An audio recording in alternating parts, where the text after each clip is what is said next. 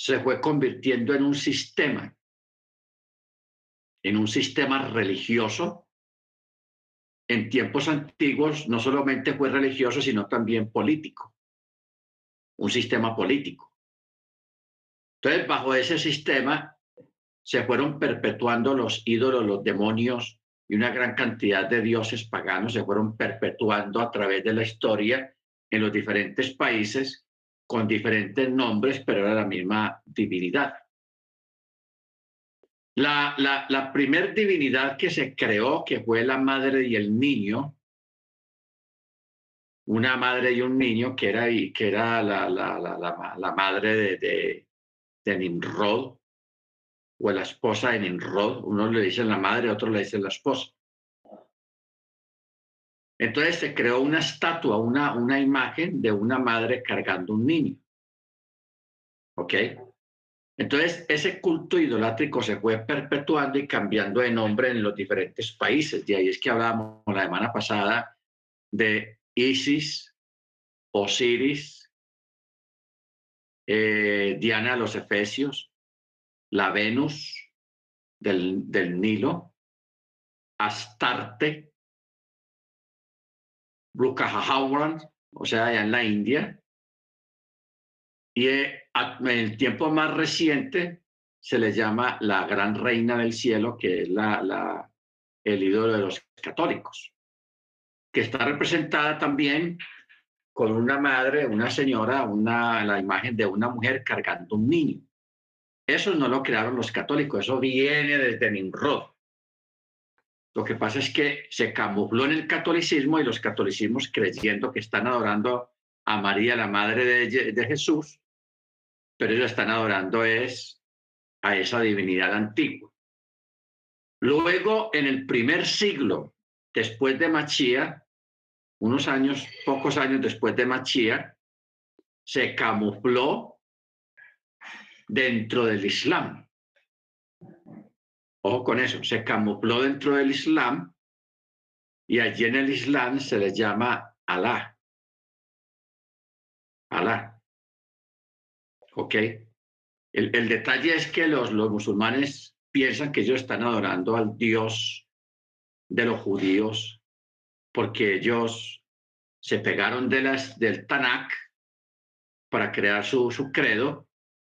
Entonces ellos dicen que, que el padre de ellos también es Abraham. O sea, estamos hablando del pueblo ah, árabe, el pueblo oriental. Y ellos en sí realmente, a nivel de, descendencia, ellos vienen de, Abraham, por el lado de, de Ismael. Acuérdate que fueron dos niños. El primero fue Ismael, que nació de la sierva, y el segundo fue Isaac, que nació de Sarai pero uno era la promesa y el otro era de la, de la sierva. Pero entonces el Eterno traía la simiente, es por el lado de la promesa. ¿Ok? Por el lado de Sara, del matrimonio. Pero ahí quedó el otro muchacho, Ismael. Entonces Ismael se juntó con Canaán, con los canaanitas y con los egipcios y allí él levantó también un pueblo grande. También levantó doce casas, doce príncipes, doce tribus, eh, que hoy en día se desprende de ahí, de esas doce tribus, de esas doce casas, todo el pueblo árabe que está allá regado en el Medio Oriente. Estamos hablando de, Egipto, parte de Egipto. Eh, estamos hablando de Arabia Saudí, Emiratos Árabes, Dubái, bueno, todo eso todo lo que tiene que ver con el Medio Oriente, donde está el oro, el, petróleo. Entonces, ahí, ahí tenemos los dos pueblos, pero todos vienen de una misma fuente, que es Abraham.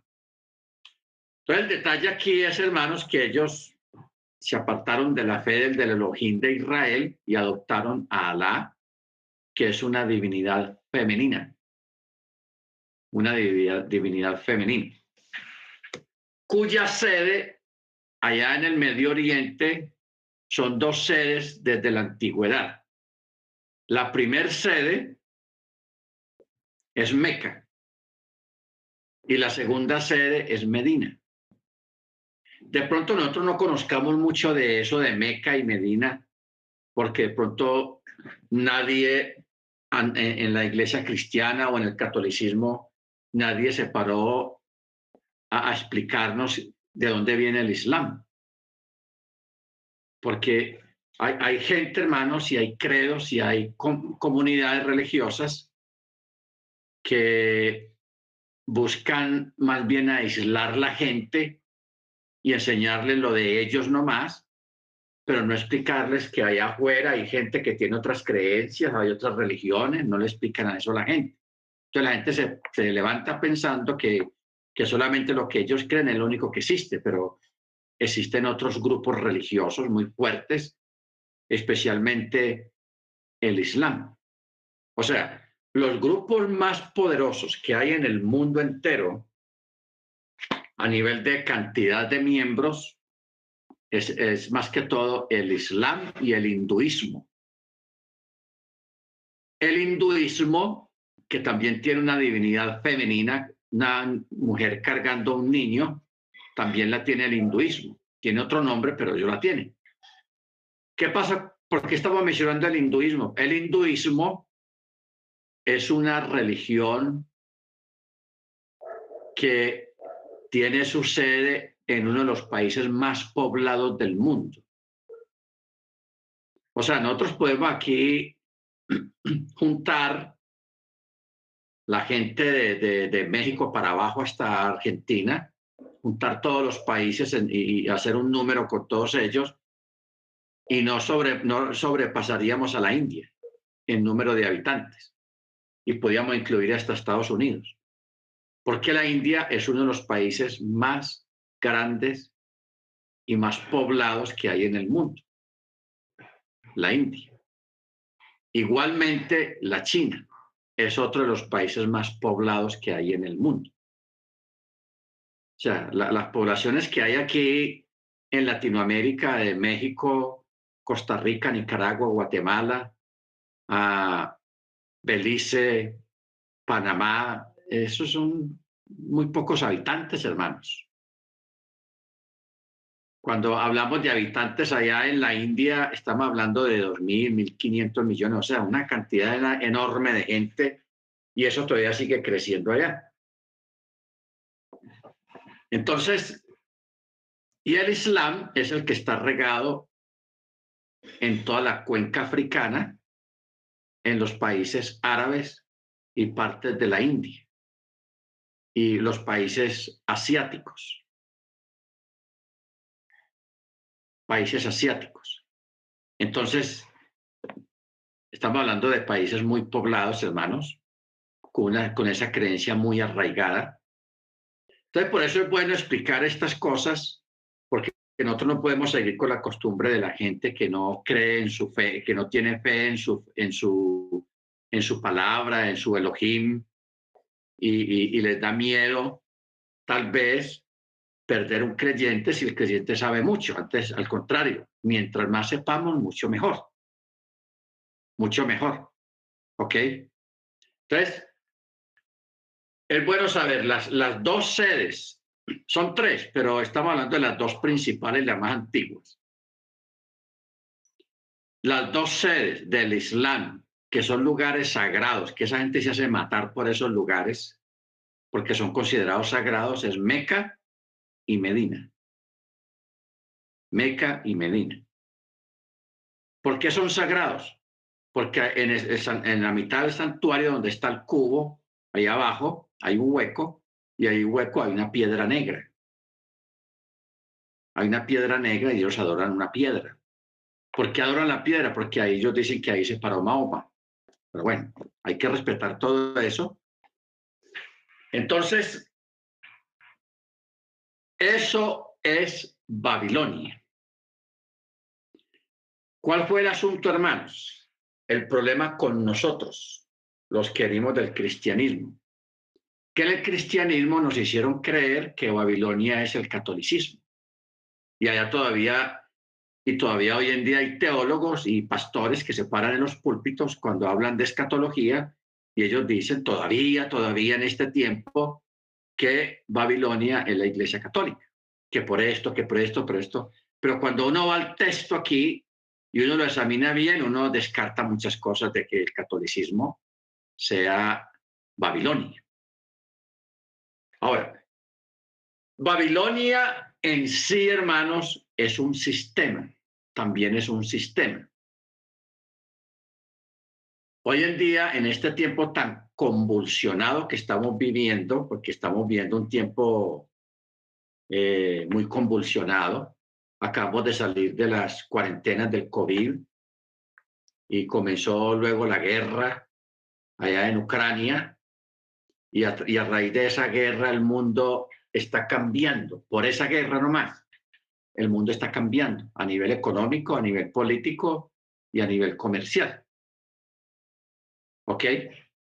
Entonces, el mundo, como decíamos ah, en la época de las cuarentenas, que todo no iba a ser igual, y es la verdad, todo no va a volver a ser igual como antes del 2021. No va a ser igual. Todos los países, los sistemas políticos están cambiando. En todos los países el sistema económico está cambiando.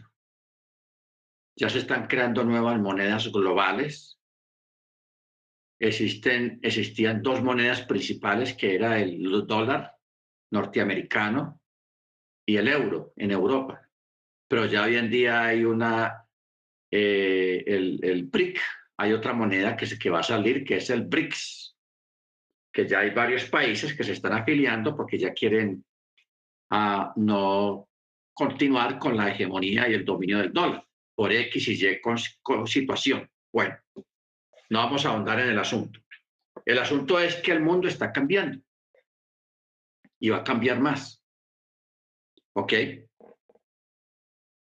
Pero todos estos cambios, hermanos, vienen porque el ajedrez, las fichas del ajedrez, los que saben jugar ajedrez saben que el juego del ajedrez es un juego de estrategia, que uno tiene que cranear la estrategia dependiendo de los movimientos del oponente. Entonces, el ajedrez mundial están moviendo las fichas. Están moviendo las fichas y eso, en este momento, las fichas están en movimiento. O sea, en este momento no hay nada ya listo, sino que todo está en movimiento. Pero cuando termine el movimiento, ya vamos a ver qué es lo que hay y qué es lo que no hay. ¿Ok? Entonces, mire usted que en este momento la, la, lucha, la guerra, la discusión está es entre el Medio Oriente y Estados Unidos, está, eh, no, de Asia y Estados Unidos, o sea, China, Rusia, India, Irán, contra eh, Occidente, o sea, la Comunidad Europea y Estados Unidos y Canadá y parte de aquí de Latinoamérica. Mire que el Medio Oriente, o sea, el pueblo musulmán, está quieto. Ellos están viendo, están esperando que esta gente se acaben, que los asiáticos y los americanos se, se, den trompadas entre sí y se acaben entre ellos mismos, para ellos emerger, para ellos emerger, o sea, salir a la palestra pública. Ellos están ahí como esperando, agazapados. Acuerde cómo, cómo dice la profecía acerca de Dan, serpiente que se agazapa en el camino y, y muerde en el calcañar al caballo para, para derribar al jinete. Eso es lo que están haciendo ellos. Están ahí esperando a ver, a ver en qué, qué va a terminar todo este asunto entre Asia y, y, y Occidente. ¿Ok? Entonces, hermanos, cuando uno lee este texto, el verso 8, ha caído, ha caído aquella gran ciudad, porque ella ha dado a beber a todas las naciones del vino de la ira de su fornicación. Cuando uno se pone a examinar la palabra vino, La palabra vino en la escritura tiene muchas acepciones, muchos significados. La, primera que es pechat es el vino literal, el que se toma. Pero también el vino también quiere decir juicio, castigo. Por eso, eh, yo sé que en México y aquí en Colombia también se dice, no, de verdad que cuando alguien quiere vengarse de otra persona, dice, verdad que yo le voy a poner a tomar de lo mismo que me dio. O sea, si la otra persona lo molestó, le hizo la vida difícil, entonces ya este le va a hacer la vida difícil a la otra persona, pero no lo dicen esas palabras tan claras, sino que dice, eh, que yo le voy a hacer tomar de la misma medicina. O le va a tomar del, le va a tomar del vino de la ira, de mi ira. Entonces, el Eterno habla en esos términos. Y haré tomar a todas las naciones del vino de mi ira. ¿Ok? Juicio. El vino también significa juicio. Bendito el Eterno. Pero el vino también significa alegría. Porque hay un texto en Proverbios que dice que el vino alegra el corazón. El buen vino alegra el corazón. Por eso desde la antigüedad, en la época de Moche, en la época de los reyes de Israel, el vino siempre ha formado parte de la vida cotidiana del pueblo hebreo. Tanto para las fiestas del Eterno, que siempre tiene que haber vino ahí, como en los pactos que se hacían, siempre había vino. Luego, Yeshua, en la ceremonia de, de, Pexa, ¿qué dice? Levantó la copa de vino. ¿Ok? Y hay una copa de vino que está pendiente para tomarla ya en el chamaín, en, el reino. Yeshua mismo lo digo, no fueron palabras de Pablo, sino el mismo Yeshua. No beberé más de esta copa hasta que no la vuelva a beber con vosotros en el reino. O sea que tenemos pendiente un momento, un rato de, de, de, solaz con el Mesías, tomándonos una copa de vino con él. Amén. Baruch Hachem. Entonces, Cuando dice aquí aquella gran ciudad, ha caído, ha caído Babilonia, aquella gran ciudad, porque ella ha dado a ver a todas las naciones del vino de la ira de su fornicación. En este caso, hermanos, del vino que se está refiriendo acá es el petróleo. Ustedes saben que este metal, que este material que da la tierra, la mayor, las grandes reservas de petróleo que han habido en el mundo ha sido precisamente bajo los pies de los descendientes de Ismael. Usted ve que en Israel no hay petróleo. Cosa rara, ¿no? En Israel no hay petróleo. Israel está en el Medio Oriente. Pero el Eterno le prometió a Israel no petróleo, sino frutas, verduras, hortalizas, para alimentar, porque el petróleo no se come, pero las frutas sí se comen. ¿Ok? Pero a Ismael sí le había prometido que le iba a dar de, de las grosuras de la tierra, que esos pozos de petróleo ya existían en la época de, de Abraham, ahí estaban, lo que pasa es que ellos no sabían, ellos hasta despreciaban eso y se fastidiaban de ver esos esos pozos, ese petróleo ahí burbujeando, y ellos se fastidiaban mucho porque, ah, eso como huele de maluco, porque el petróleo así puro no huele bueno, huele maluco. Entonces ellos pensaban, hermanos, de que, de que ellos vivían fastidiados con, con, esos líquidos oscuros burbujeantes. Y mire que apenas hasta, hasta hace años, hasta hace un poco de tiempo, fue que ellos vinieron a descubrir que estaban parados en una mina de oro, ¿ok? Que fue cuando vino el avivamiento de los árabes, porque esa gente era pobre, vivía una pobreza tenaz, pero cuando descubrieron el uso del petróleo, de lo, de lo más pobre llegaron, se convirtieron en los más ricos del mundo, aún todavía en la actualidad. ¿Ok? O sea, cuando el apóstol habla acá, cuando dice, porque ella ha dado a beber a todas las naciones del vino o sea, del petróleo. Si este Babel fuera el catolicismo, no se cumpliría esta profecía. Porque dígame, hermanos, ¿dónde no hay petróleo? O sea, ¿dónde no se necesita petróleo? ¿Y a dónde los árabes no han vendido petróleo? Ellos han vendido petróleo a la China, a la India, a Europa, a América, a las islas del Pacífico, a las islas del Mediterráneo y a las islas del Atlántico.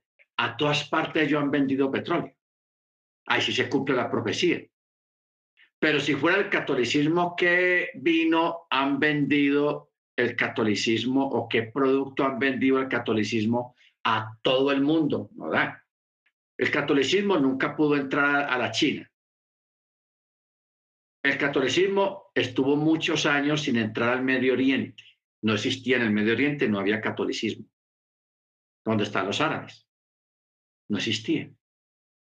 El catolicismo tampoco existía en África. El catolicismo solamente existió en Europa y en Sudamérica, Centroamérica y Sudamérica, y Cuba. Algunos islas del Atlántico. Porque ustedes recuerdan que lo que fue Estados Unidos y Canadá fue fundado por protestantes. El catolicismo vino a ir después. Pero aquí en América, Centroamérica y Sudamérica sí nos impusieron el catolicismo a la fuerza, a la gente.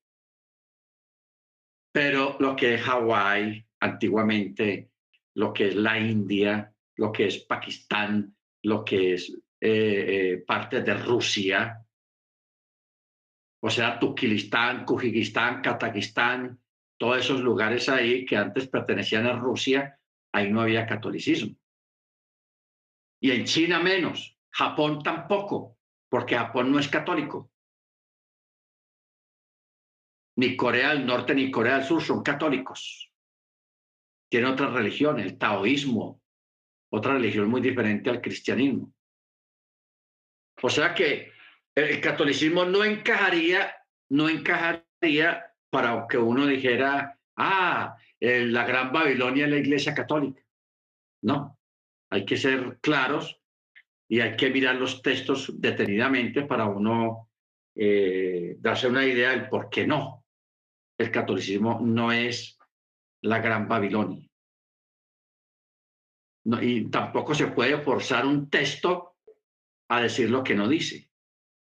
Porque hay gente que forzan los textos. No, es que ahí dice eso, quiere decir esto, esto, y lo forzan sin tener un contexto en que apoyarse en siquiera. Y eso sí, ese tipo de enseñanzas o de doctrinas no sirven de esa manera. Entonces, el ángel está celebrando, por eso dice, ha caído, ha caído Babilonia, aquella gran ciudad, porque ella daba a beber a todas las naciones del vino la aire de su fornicación. Entonces estamos hablando de Meca y Medina. Meca y Medina. Y Meca y Medina están en la península arábica. Si usted coge ahora el celular, y busca Meca y Medina, usted va a ver que está abajo al sur de, Israel, donde está el petróleo. Porque es que más adelante vamos a llegar a un capítulo donde habla de un gran incendio. ¿Qué es lo que se va a incendiar? Los pozos petroleros que rodean a Meca y Medina. Porque Meca y Medina están separados por ahí en un vuelo en avión por ahí una hora y media en avión. O sea, no están muy lejos la una de la otra, están cerca. Y todas están en, una parte desértica donde están los grandes pozos de petróleo. Ok, bueno que usted sepa esto para uno tener ya una, una, una idea de los textos y por qué lo dice y por qué habla de un gran incendio. Porque el texto dice, y los mercaderes, sea, los barcos mercantes, se pararon a lo lejos y veían el humo, cómo subía el humo del incendio. El único humo de un gran incendio que puede producirse en cualquier parte del mundo es los grandes incendios que hay en California a veces o el incendio de los pozos petroleros. Yo recuerdo cuando hubo la guerra de Irak, tormenta del desierto, que en Irak también es por allá en el Medio Oriente. Entonces, yo recuerdo eh, Saddam Hussein, que era el presidente en ese, en ese país, él viendo que la coalición avanzaba hacia él, él mandó prender los pozos petroleros, a que le metieran candela. Eso fue un espectáculo espeluznante y muchos escatólogos decían, uy, eso, eso parece apocalipsis, tal y tal. Porque coincidía, e-, ese evento coincidía con los textos que hay aquí en Apocalipsis de un gran incendio. Y una pregunta, ¿pero qué incendio va a haber en un desierto si no hay ni planta ni madera para que se queme? Petróleo. Usted sabe que el petróleo sale a la tierra con presión, con mucha presión, sale hacia afuera. Si un pozo no se le pone el tapón, si se le quita eso sale un chorro que puede subir hasta 50, 100 metros de altura. Y salga y salga día y noche por días y días. Entonces, imagine usted que le metan candela a eso, hermano, al petróleo. Todo eso ardiendo día y noche. Todos esos petróleos estuvieron, eh, eh, todos esos pozos petroleros estuvieron ardiendo varios días en la época de la guerra Día y noche ardía eso, hermanos. Los, aliados tuvieron que llevar gente experta en petróleo para ir apagando esos y controlar los incendios, porque eso podía crear una contaminación global, porque estamos hablando de pozos de petróleo, 15, 20 pozos de petróleo ardiendo día y noche con ese humo negro subiendo y suba día y noche, eh, es un espectáculo que ya se veía desde los satélites. Ya se veía eso. Si eso lo hubieran dejado ardiendo meses, no estábamos contando el cuento, porque toda la tierra se hubiera contaminado del hollín, del humo, y la gente se hubiera muerto de asfixia, enfermedades pulmonares, por causa de ese fuego negro fuerte. Bueno, y aquí en el verso 9 cambia, hermanos. Mire este, este capítulo como es de cambiante. El verso 9 dice, y el tercer malach, el tercer ángel, lo siguió. O sea, primero uno. Vamos a memorizar bien esto. El primer ángel del verso 7 está alabando al Eterno. Lo está adorando. Temed a Dios y darle gloria porque su hora ha llegado. Y los, porque Él hizo los cielos, la tierra y las aguas. Eso, el primer ángel estaba en una actitud de adorar al que está sentado en el trono. El segundo ángel está declarando la caída del sistema de Babilonia. Ha caído, ha caído, pero no da detalles. Solamente dice que ha caído, pero no hay más detalles. Luego en el verso 9 aparece otro ángel, el tercer malach. Dice, y el tercer ángel lo siguió y diciendo en voz alta. Ojo con lo que vamos a leer aquí, hermanos, porque lo que vamos a leer aquí tiene que ver con nosotros, para que pongamos cuidado. Dice, si alguno adora a la bestia y a su imagen y toma la marca en su frente o en su mano. Mire lo que está diciendo el tercer ángel. Si alguno adora a la bestia y a su imagen y toma la marca en su frente o en su mano, él mismo, ese mismo que se dejó marcar, beberá del vino de la ira de Yahweh que está echado sin mezcla en su copa de indignación. Ojo, está echado, o sea, no es vino mezclado, o sea, no es ira mezclada ni juicio mezclado. Guácate el golpazo y ya. ¿Ok? Entonces dice, él mismo beberá el vino de la ira de Yahweh que está echado sin mezcla en su copa de indignación y será atormentado con fuego y azufre delante de los santos, ángeles celestiales y en presencia del Cordero. Ojo con esto.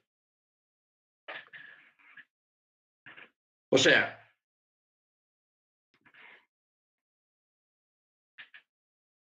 nosotros hermanos tenemos que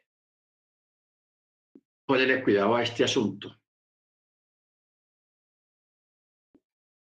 Porque hay serias sospechas de que de pronto a nosotros nos toque vivir ese tiempo, el tiempo del anticristo, de la bestia, de la marca. Por eso tenemos que incrementar y arraigar nuestra fe en Yeshua para no ceder, porque esto ya no es que yo me lo pongo y me lo puedo quitar, la marca, no, eso es una cosa indeleble, imborrable. No se puede quitar la marca. Ni vamos a usar el pino rojo para, para contrarrestar los efectos de la marca tampoco porque esto ya no es asunto de salud, sino otra cosa diferente. Entonces, es bueno que tengamos en cuenta lo que estamos leyendo acá.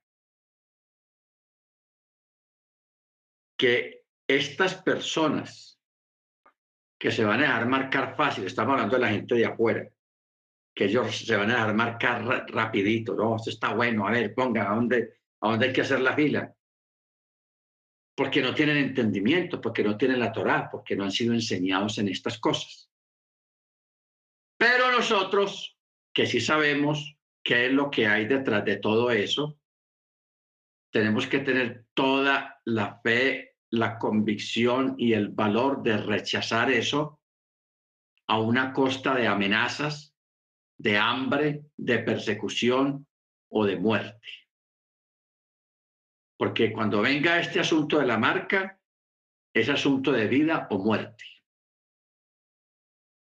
¿Ok? Entonces, muchas creyentes van a ceder. Se van a dejar marcar porque les dio miedo, porque tenía hambre, lo que sea. O porque lo chantajearon. Entonces sepa que el que se deje marcar teniendo conocimiento de las cosas. Eso es lo que dice el verso 10. Este beberá del vino de la ira de Yahweh, el cual está echado sin mezcla en su copa de ira, de indignación, y será atormentado con fuego y azufre delante de los santos ángeles celestiales y en presencia del Cordero. ¿Ok? O sea, todo el tiempo que una persona haya caminado con el Eterno y todo lo que haya hecho en pro de las cosas del Eterno, si esa persona se deja marcar, todo eso se perdió. No, es que el Eterno va a tener en cuenta que yo guardé todos los chavales. Se perdió.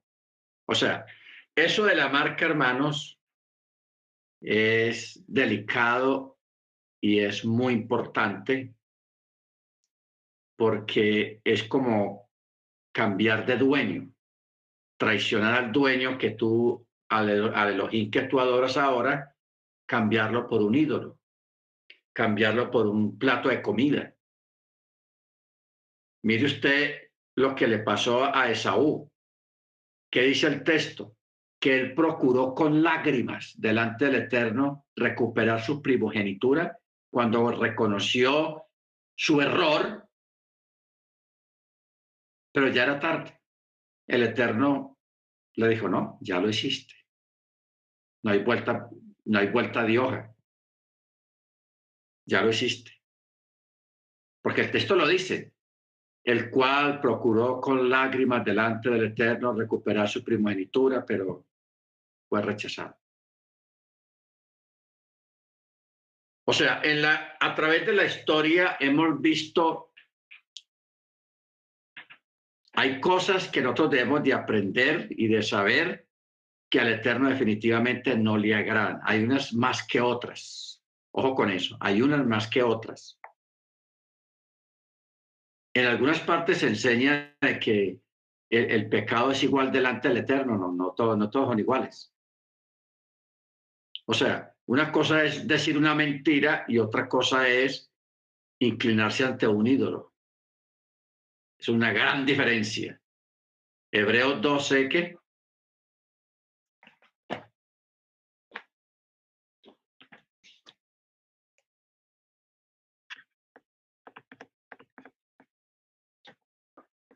Hebreos 12, 17. Vamos a leer el texto.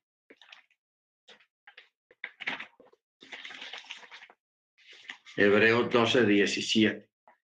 Dice, porque sabéis, no, verso 16, que no haya ningún fornicario o profano como Esaú, que por una comida vendió su bendición, porque la primogenitura es una bendición. Y lo vendió por, por una comida, porque sabéis que aun cuando después deseaba heredar la bendición, fue rechazado, porque no halló lugar de arrepentimiento, aunque solícitamente la buscó con lágrimas. ¿Ve? Él trató de recuperarla, pero ya ¿Por qué? Porque lo que él hizo es grave. O sea, él desechó su privilegio y su bendición que el Eterno le había dado como primogénito. Lo desechó. Ah, que eso no va. Como que eso era basura. Y la primogenitura, eso es un honor que viene de parte del cielo, y que no se puede cambiar por nada porque es el, primer varón que nace, el primogénito. ¿Ok? Bueno, ese es uno. El otro caso donde hubo rechazo de parte del cielo, el arrepentimiento, fue con los ángeles.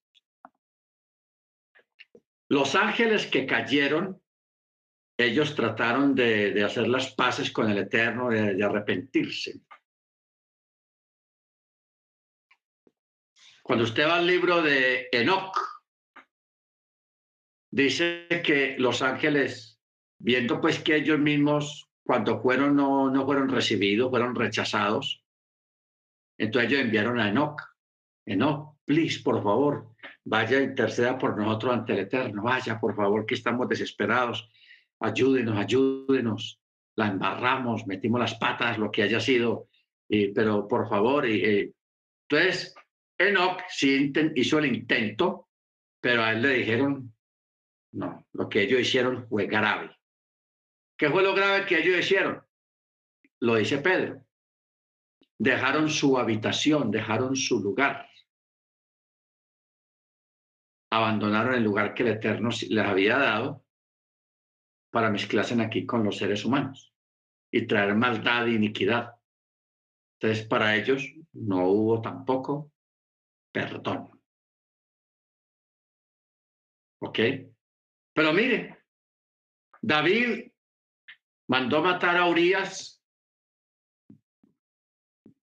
un caso de sicariato antiguo, porque eso es un caso de sicariato. ¿eh? Metan a, ese señor allá en lo más crudo de la guerra, que lo maten allá. Para poder tapar una falta con la esposa de, de, Urias. David se arrepintió, el Eterno lo perdonó. Si hubo perdón.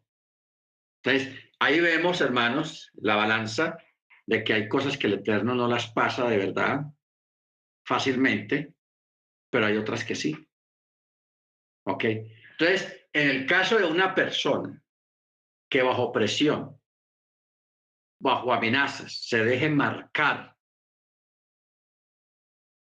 habiendo, habiendo nosotros sido advertidos, porque cuánto no se ha dicho, hermanos, acerca de esto, especialmente en estas clases.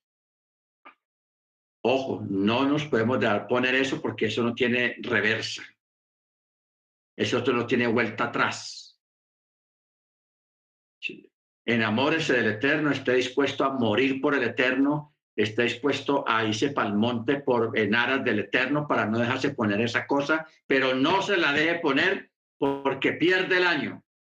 Hay pérdida total, ahí no hay que el seguro me va a responder, no, ahí nadie responde.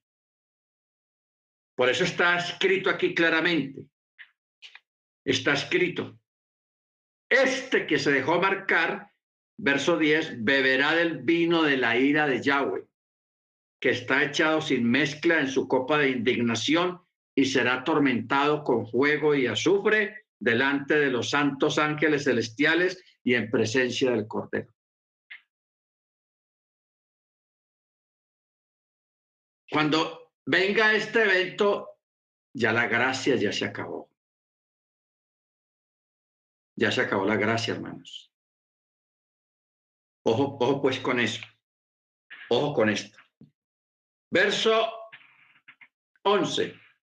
Y el humo de su tormento asciende arriba de la tierra y ellos no tienen reposo de día ni de noche los que adoran a la bestia y a su imagen y cualquiera que recibe la marca de su nombre. Ojo con esto.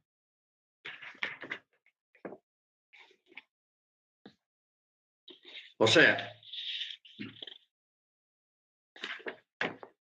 cuando dice acá que no tienen reposo de día ni de noche, los que adoran a la bestia y a su imagen. Vamos a mirar algo aquí, un detalle espectacular sobre esta palabrita que hay acá. Mire usted tan sencillo lo que he escrito ahí. No tienen reposo ni de día ni de noche los que adoran a la bestia y a su imagen y cualquiera que recibe la marca de su nombre. Menciona dos tipos de personajes. Primero, Usted sabe que el Islam es muy riguroso. O sea, los judíos ortodoxos comen chitos al lado del, del Islam. Miremoslo así. ¿En qué sentido son muy exigentes? O, la divinidad de ellos es muy exigente. Usted sabe que el, el, musulmán tiene que hacer cinco oraciones diarias, obligatorias. Eso es que no la haga, hermano, lo mandan a la, ellos lo llaman el, el embaldosado del infierno, así lo llaman ellos. La losa del infierno, allá lo, pues mantiene amedrentada a la gente con la, con la famosa losa del infierno. Eh, los musulmanes oran cinco veces diariamente desde las cinco de la mañana. Luego tienen servicio obligatorio porque ellos adoran a un ídolo muy exigente. Entonces, por eso usted ve que, claro, eso es admirable, que el, musulmán, la hora de la oración, todos se tiran al piso, todos andan en el carro, en la bicicleta, o en la moto, o en el maletín, andan con la carpetica esa, una carpetica pequeña, que es la que ponen en el piso cuando se van a arrodillar, mirando hacia la Meca o a Medina, cualquiera de los dos lugares. Y ellos así hacen sus rezos, hacen sus cosas, y eso es obligatorio. O sea, el Eterno a nosotros no nos obliga a que estemos orando. ni nos ha dado un horario, vea, usted tiene que orar a esta hora, a esta hora, a esta hora, a esta hora. No. La oración es espontánea, la oración es voluntaria, la oración es agradecida, de agradecimiento normal, pero no hay un horario para que usted lo haga. En cambio, en el Islam sí, es riguroso. Tienes que orar a esta hora, a esta hora, a esta hora, y es obligatorio, hermanos. O sea, cuando un musulmán no hace esas oraciones y alguien se dio cuenta, allá existe una, se llama una policía religiosa, que es la que se encarga de castigar a la gente que no cumpla, que no haga sus oraciones. O sea, es obligatorio. Entonces, este texto, el verso 11, está hablando de ellos y dice, y ellos no tienen reposo de día ni de noche. Los quienes, los que adoran a la bestia y a su imagen y cualquiera que recibe la marca de su nombre. Ahora, la bestia, no pensemos que apenas va a existir ahora cuando se cumplan estas profecías, no, la bestia siempre ha existido, siempre ha estado ahí. Que no se ha dejado ver es otra cosa. Pero la bestia es el ídolo, que es una divinidad femenina, un ídolo femenino, divinidad no, sino una, un ídolo femenino que obliga a su gente, a sus creyentes, a que la tienen que adorar día y noche. Y es obligatorio. El que no lo haga, lo castiga la policía religiosa. ¿Ok? Entonces, mire cómo se cumple ese texto, porque en el catolicismo tampoco funciona así. Allá no es obligatorio ir a misa de seis o de siete o de ocho, de nueve, de diez, ni tampoco es obligatorio hacer rezos ni nada de esas cosas, ni los, ni los mil Ave Marías, ni los nada de eso. ¿Ok? Y mire cómo tiene al católico, hermanos, adorando una, una, un, ídolo femenino, a María. Sea, la, adoración a María que también se llaman los marianitas, los catecúmenos. Y eso está muy proliferado. Vaya a México y verá cómo está la cosa allá en México. Aquí en Colombia con, con las, son como, como ocho o diez vírgenes que hay acá, que es la misma, pero tiene diferentes nombres. La Virgen de la Misericordia, la Virgen del Carmen, la Virgen de, en fin, es una, una locura todo eso. Y a los musulmanes los tienen con el nombre de Alá. Y en la India tiene otro nombre. Eso es tenaz. Muy tenaz, hermanos. Bendito sea el nombre del Eterno. Entonces, eh, si nosotros ponemos cuidado a esto,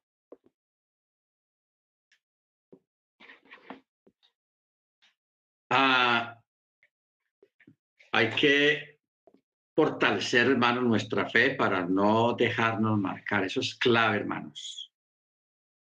Y es vital. Es clave y es vital. O sea, viene un tiempo en que nuestra fe va a ser probada, pero no va a haber segunda oportunidad. Ojo con eso. Nuestra fe va a ser probada y no va a haber segunda oportunidad. O sea, que usted no pase el examen, que usted no aguante la prueba y que eh, usted se arrepienta, Señor, perdóneme tal, y yo vuelvo y usted trata de seguir caminando, ya eso no, no, no, no va. No da. ¿Por qué? Porque te dejaste marcar. Porque la persona se dejó marcar. Y es una marca indeleble para toda la vida. ¿Ok? ¿Alguien quiere preguntar algo, hermanos? Hermano, buenas noches. Chalón, yo tengo dos preguntas. La primera es referente a lo que usted está diciendo. Los hombres, las mujeres musulmanas también es como lo, también tienen que orar, también los obligan a orar. No es obligatorio, para musulmanas no es obligatorio, solamente es para los varones, pero las mujeres sí lo hacen también. Ah, bueno. Pero es para los varones que es obligatorio. Ah, bueno, y la segunda pregunta es con referente a la enseñanza del lunes, que yo quedé con una inquietud y me imagino que los habrán hermanos que habrán quedado con esa inquietud. Usted dijo que, que los que iban a, a, a, reinar con el Eterno eran los que habían muerto pues por él, ¿cierto? Pero los que moríamos en accidente o de pronto por una enfermedad, no. Entonces yo quedé con esa inquietud. Entonces los que no, los que morimos, por ejemplo, por muerte natural, una enfermedad, ¿qué pasa? Ellos resucitan, pero ya para, para el tiempo final. O sea, ellos, es, ese grupo son los que resucitan en el último tiempo, o sea, en lo que el cristianismo llama el día del rapto o el arrebatamiento. Acuérdense que el arrebatamiento tiene dos, dos cosas. Pablo dice, los muertos en Machía resucitarán primero y luego los que logren llegar vivos como creyentes hasta ese momento serán transformados, sus cuerpos serán transformados y los resucitados en Machía van y luego detrás van los que fueron transformados, porque tienen que salir de aquí de la tierra antes de que la tierra sea destruida. Entonces, ahí tenemos la otra resurrección. Ahora, lo que yo dije el lunes, ¿dónde dice? ¿Dónde está eso? Eso está en Apocalipsis 20, 4 dice, y vi tronos, y se sentaron en ellos y les fue concedido juzgar. Vi también las almas de los decapitados por causa del testimonio de, de Yeshua y por causa de la palabra de Elohim, y a los que no habían adorado a la bestia ni a su imagen, ni habían recibido la marca en la frente y en su mano, estos que murieron por causa del testimonio de Yeshua o sea, de forma violenta, como mártires, ¿qué dice? Volvieron a vivir para reinar con el Mesías mil años. Esta es la primera resurrección. ¿Ve? Entonces, lo que acabamos de leer de Tesalonicenses, donde habla de, la, del arrebatamiento, que dice que los muertos en Machía resucitarán primero y luego nosotros los que vivimos seremos transformados y también seremos levantados. Esta es la segunda resurrección.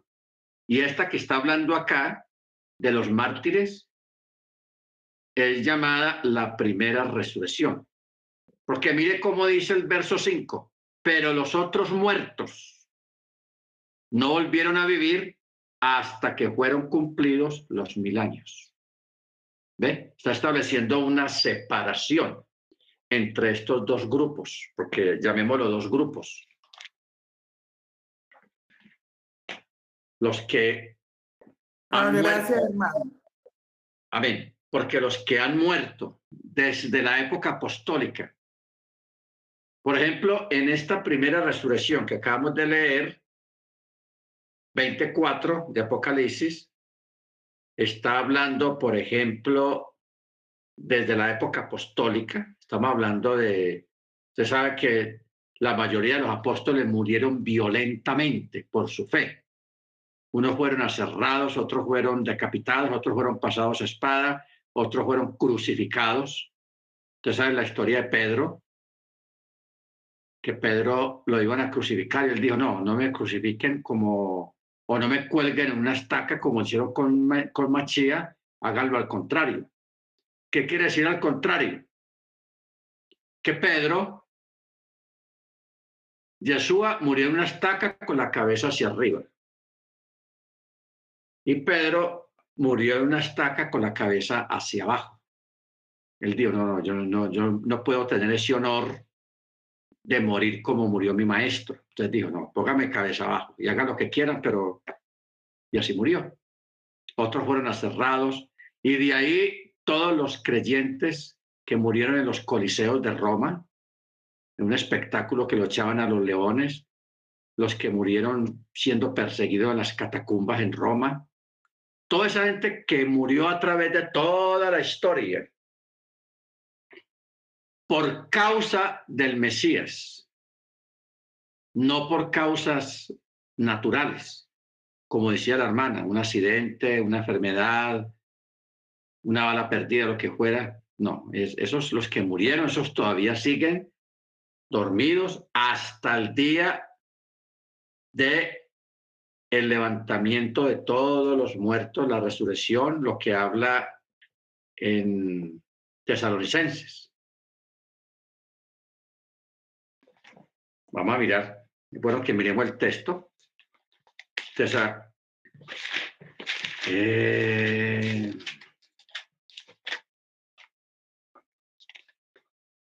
primera de Tesalonicenses, capítulo 4, dice, tampoco queremos, hermanos, que ignoréis acerca de los que duermen, 4.13, para que no os entristezcáis como los demás que no tienen esperanza. Porque si creemos que Yeshua murió y resucitó, así también traerá Elohim con Yeshua a los que durmieron en él. Por lo cual, os decimos esto en palabra de Yahweh, que nosotros los que vivamos, los que quedemos hasta la venida de Yahweh, de Yeshua, no precederemos a los que durmieron, a los que ya murieron. Porque Yahweh mismo con voz de mando, con voz de arcángel, con trompeta de Elohim, descenderá del cielo y los muertos en Machía resucitarán primero. Después nosotros los que vivamos, los que hayamos quedado, seremos arrebatados simultáneamente con ellos en las nubes para ir al encuentro con el Señor en el aire y así estaremos siempre con el Señor. O sea, en, la iglesia cristiana siempre se enseñó esto. Y es la verdad, pues no estamos hablando de algo que no, no está escrito, está escrito. Pero nunca hablaron de Apocalipsis 24. Nunca nos dijeron, vea, que hay otra resurrección. No se quisieron enredar con el asunto o no entendían lo que decía lo que dice Apocalipsis 24, pero Apocalipsis 24 dice muy claro. Todos, mire cómo dice al principio, Vi también las almas de los decapitados por causa del testimonio de Yeshua y por la palabra del Eterno. ¿Qué es la palabra del Eterno? La Torá. aquí hay dos grupos. El primer grupo fueron los que murieron decapitados, o sea, violentamente por causa del testimonio de Yeshua y por causa de la Torá. Y este otro grupo a los que no habían adorado a la bestia ni a su imagen ni habían recibido la marca en la frente y en su mano. Está hablando de, lo que viene ahora dentro de poco tiempo, lo de la marca de la bestia. están los dos grupos, pero todos están cortados con la misma tijera. ¿Cuál? Que murieron por causa del testimonio de Yeshua y por la Torá. Y ya para los que les tocó vivir el tiempo de la bestia, dice, los que no habían adorado a la bestia, ni a su imagen, ni habían recibido la marca en la frente o en su mano, estos volvieron a vivir, o sea, resucitaron para reinar con el Mesías mil años. Esta es la primera resurrección. Mire que menciona primera resurrección. Y si uno no entendió bien, el verso 5 lo, ratifica. Pero los demás muertos no volvieron a vivir hasta que fueron cumplidos los mil años. ¿Ok? Que estos demás muertos que volverán a vivir después del milenio, ahí donde se va a cumplir Tesalonicenses 4:13. El rapto, el arrebatamiento, como usted lo quiera llamar. ¿Estamos claros?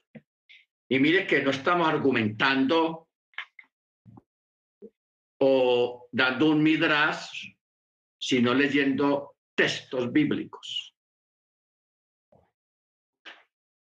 Textos bíblicos, que es más fijo y más sólido. Amén. Bendito sea el nombre del Eterno.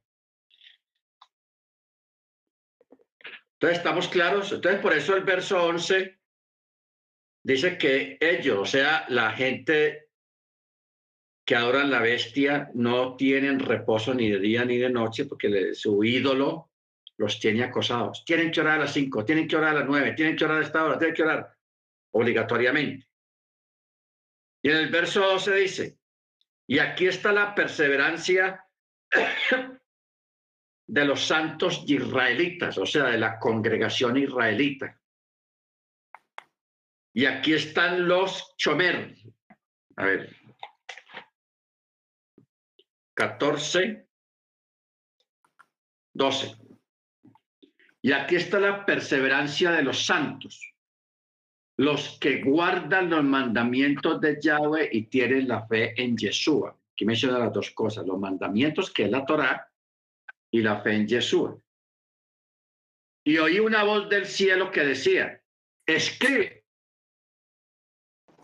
bienaventurados los muertos que mueren en Yeshua y aquí en adelante.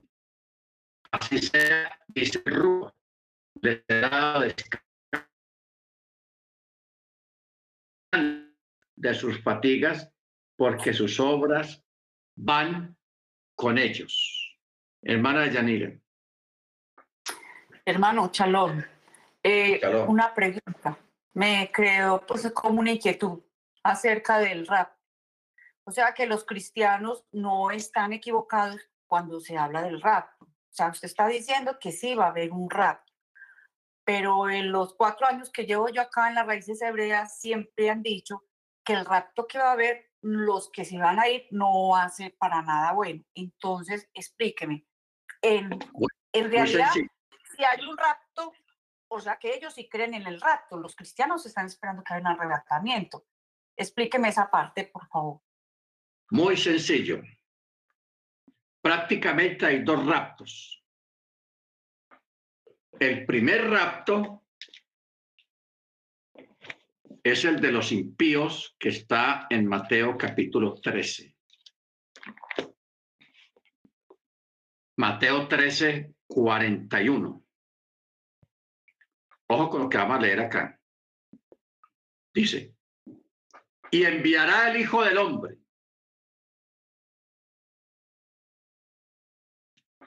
O sea, pero vamos a leerlo un poquito antes en el verso 39, para que lo entendamos mejor. Aquí el Eterno, eh, Jesús está explicando una parábola. Entonces dice, el enemigo que la sembró, o sea, la cizaña, es el diablo, que el Eterno lo reprenda. Y la ciega es la consumación del siglo y los segadores son los ángeles. Por tanto, ojo con esto que vamos a acá. Esto es la palabra del sembrador. Mandó un señor, mandó a sus trabajadores a que sembraran la semilla, la buena semilla. Pero en las noches se venía el negro, el enemigo, y mandó sembrar cizaña en medio de la semilla. Pero el Señor no se dio cuenta porque eso lo hizo de noche. Al tiempo, cuando brotó la semilla buena, también brotó la cizaña. Entonces los trabajadores que conocían la planta se asustaron y le dijeron, Señor, Señor, mira, hay quien sembró cizaña en, en el sembrado. ¿Quieres que la arranquemos? Entonces él dijo, no, no la arranquemos todavía. No la arranquemos. Esperemos que cuando venga el tiempo de la siega, a través de la prueba, que es la, la, levantar el trigo, eh, que es una, eso se hace en una época de vientos, las cáscaras se las lleva el viento y lo que es pesado, que tiene trigo, se queda ahí. Ojo, se queda ahí. Y las cizañas se las lleva el viento. Ojo con lo que acabamos de oír. Y vamos a leerlo ahora sí. Y la ciega es la consumación del siglo y los segadores son los ángeles. Por lo tanto, así como la cizaña es recogida y consumida con el fuego, así será la consumación del siglo. O sea, el Eterno, Yeshua pone el ejemplo del trigo y la cizaña y mire lo que dice en el verso 41. Enviará al Hijo del Hombre a sus ángeles y recogerán. ¿De dónde? Del reino. A todos los que causan tropiezos y a los que hacen iniquidad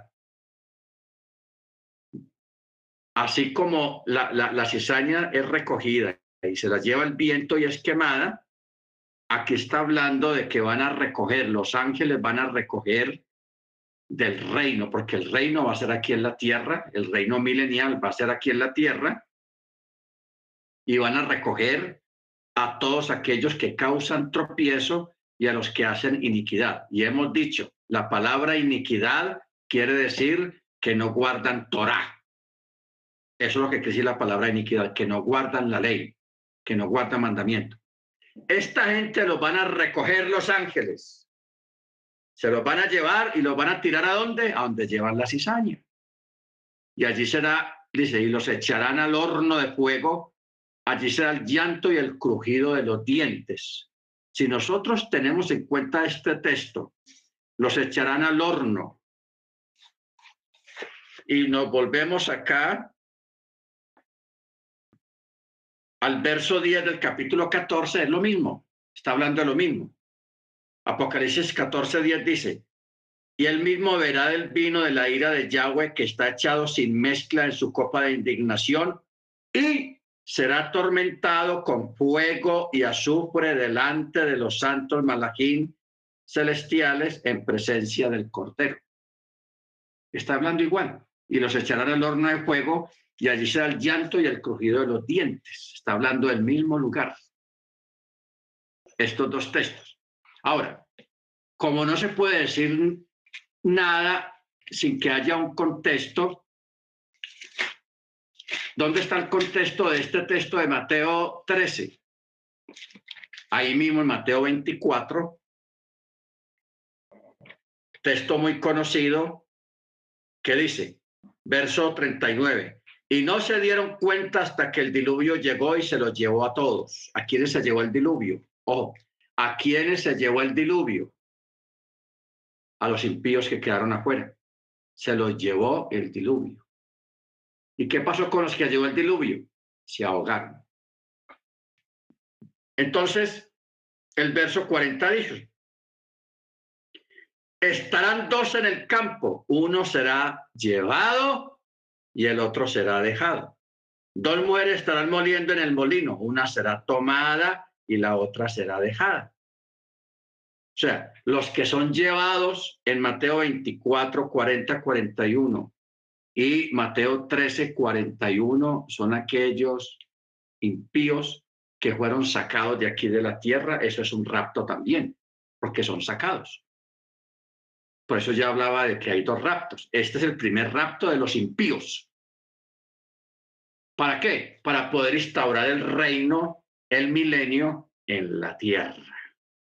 ¿Cuándo va a, pasar esto que estamos leyendo en Mateo 13, 41? Antes de que comience el milenio.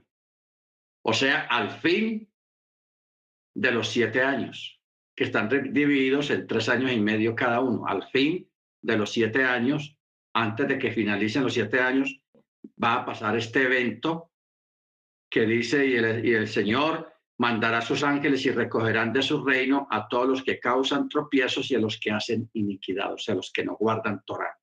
Van a ser sacados. Al cristianismo le lo metieron, le metieron gol de otra manera, los engañaron. Infortunadamente, hermano Ángel. Gracias, este, gracias por la enseñanza de muy edificante, me quedó claro que el primer arrebatamiento de los impíos va a ser antes del milenio, antes de iniciar, para purificar la tierra. Después viene el reinado milenial, y es mi pregunta ahí. Entonces ahí en Apocalipsis 24 y 5 eh, solo se refiere a aquellas personas o digamos mártires que hayan muerto por eh, su fe en el Melech Yeshua HaMashiach.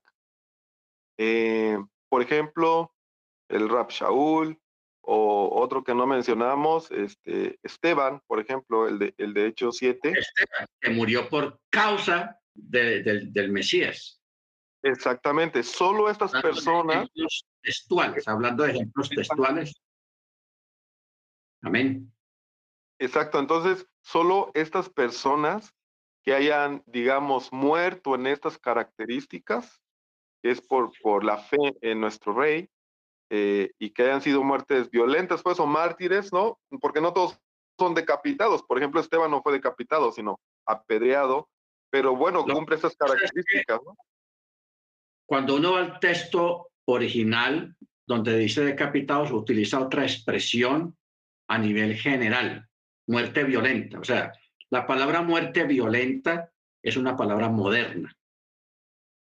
Pero el texto hebreo utiliza otra expresión que tiene que ver con muerte violenta, porque la palabra muerte violenta no especifica cómo fue la muerte, pero, que, pero sí dice que fue violenta, con violencia. Exacto. Sí, porque, por ejemplo, este, eh, el, Esteban, eh, pues fue muerto así realmente, ¿no? Este, fue, fue muerte, una muerte violenta. Y bueno, eh, esa es mi duda, nada más serían estas personas, como decía la hermana, las personas que mueran de muerte natural, en accidente, bala o otro diferente ah, y que no se interpongan la fe por morir, realmente es morir, no por la fe en el rey. Entonces, estas la persona muere en la fe. Amén. Exacto, exacto. Entonces ellos eh, van a resucitar después del milenio. Eh, tiene la Así es. ¿Qué hemos descubierto esta noche? Que hay dos raptos y que hay dos resurrecciones. ¿Estamos claros? O sea, hay dos resurrecciones espaciadas. La primera resurrección es de los mártires. Eso, eso lo, lo dice Apocalipsis 24, los mártires. Primera resurrección. Luego dice, y los otros muertos no volvieron a, vivir hasta después del milenio. ¿ve? O sea, que menciona que va a haber otra resurrección. Claramente lo está dando a entender. Entonces tenemos dos resurrecciones, dos, eh, dos raptos. El primer rapto no es para nada bueno, como dice la hermana de Yanira, no es para nada bueno. El segundo rapto es para los creyentes. La primera resurrección es para algo bueno.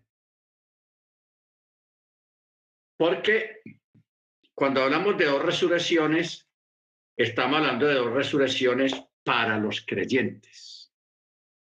Pero en sí hay una tercera resurrección que es para los impíos.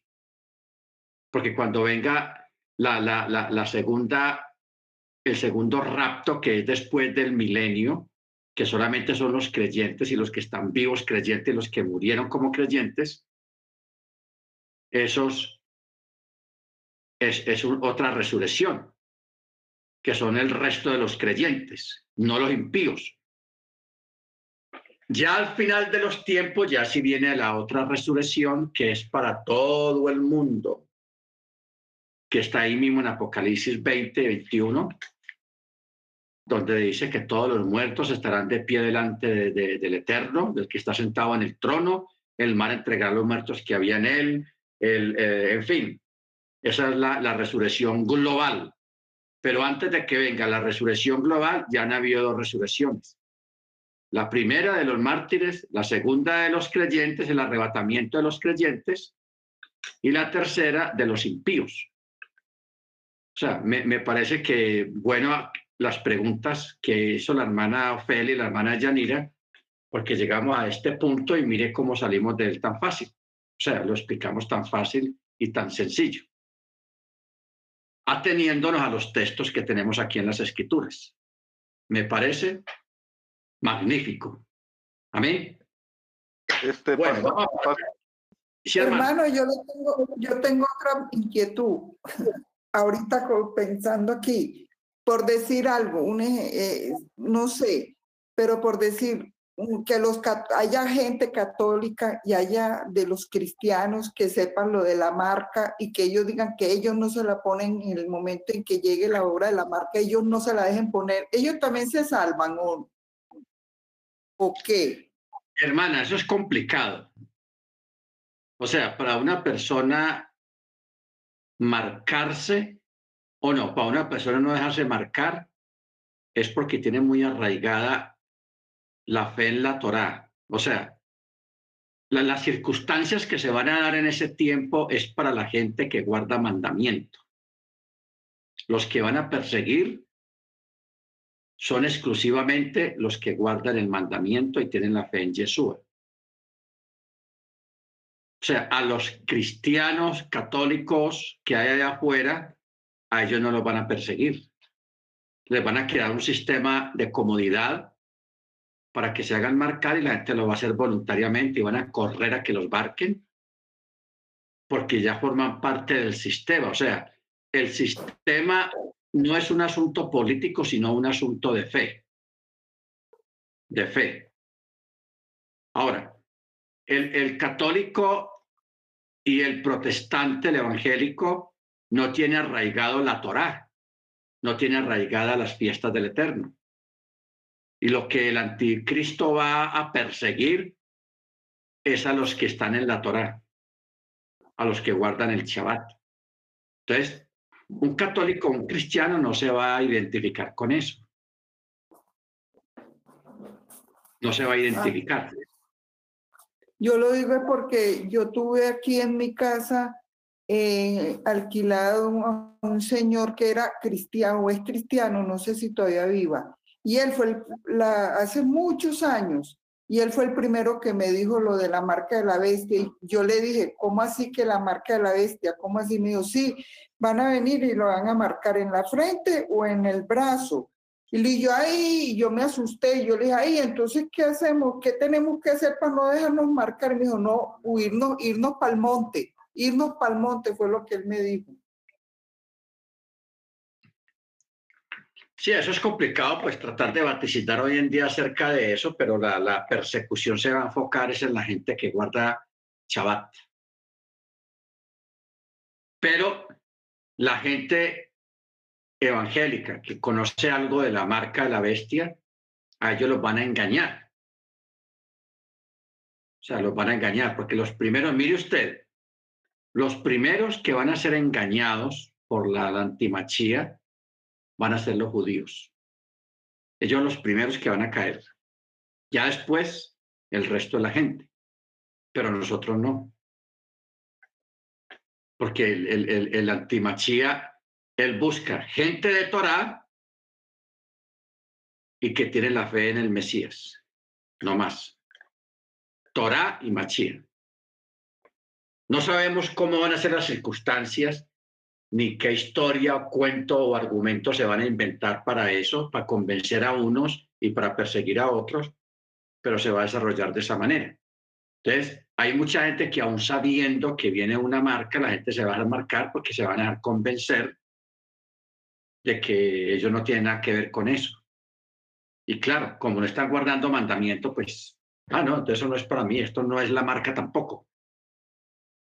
Eso es complicado, por eso tenemos que estar, hermanos, a cuatro ojos con, con las cosas que vayan saliendo para tener cuidado con eso.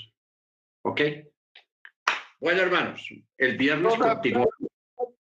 Por favor, si no se me van a olvidar. Este, Rat, dos preguntas. Eh, la primera es, eh, en nuestra generación, así como vamos, si es que no llegamos a la gran a la tribulación y a la gran tribulación, eh, nosotros estaríamos resucitando después del milenio. Ah, esa es mi primera pregunta. Segunda pregunta, ¿cuándo sería la unión de los dos pueblos, de las dos casas, de Israel y de Judá? Antes, antes de, del milenio. Terminen los primeros tres años y medio es la unión de los dos grupos, la casa de Israel y la casa de Yehudá. Amén. Antes de que culminen los, tres, los primeros tres años y medio, o sea, ya comenzando los siete años. ¿Ok? Bueno, hermano, eh, hermano Ángel, despídanos en la oración entonces. Bien puede. Gracias. Barú atado Nayelo Heinu Melech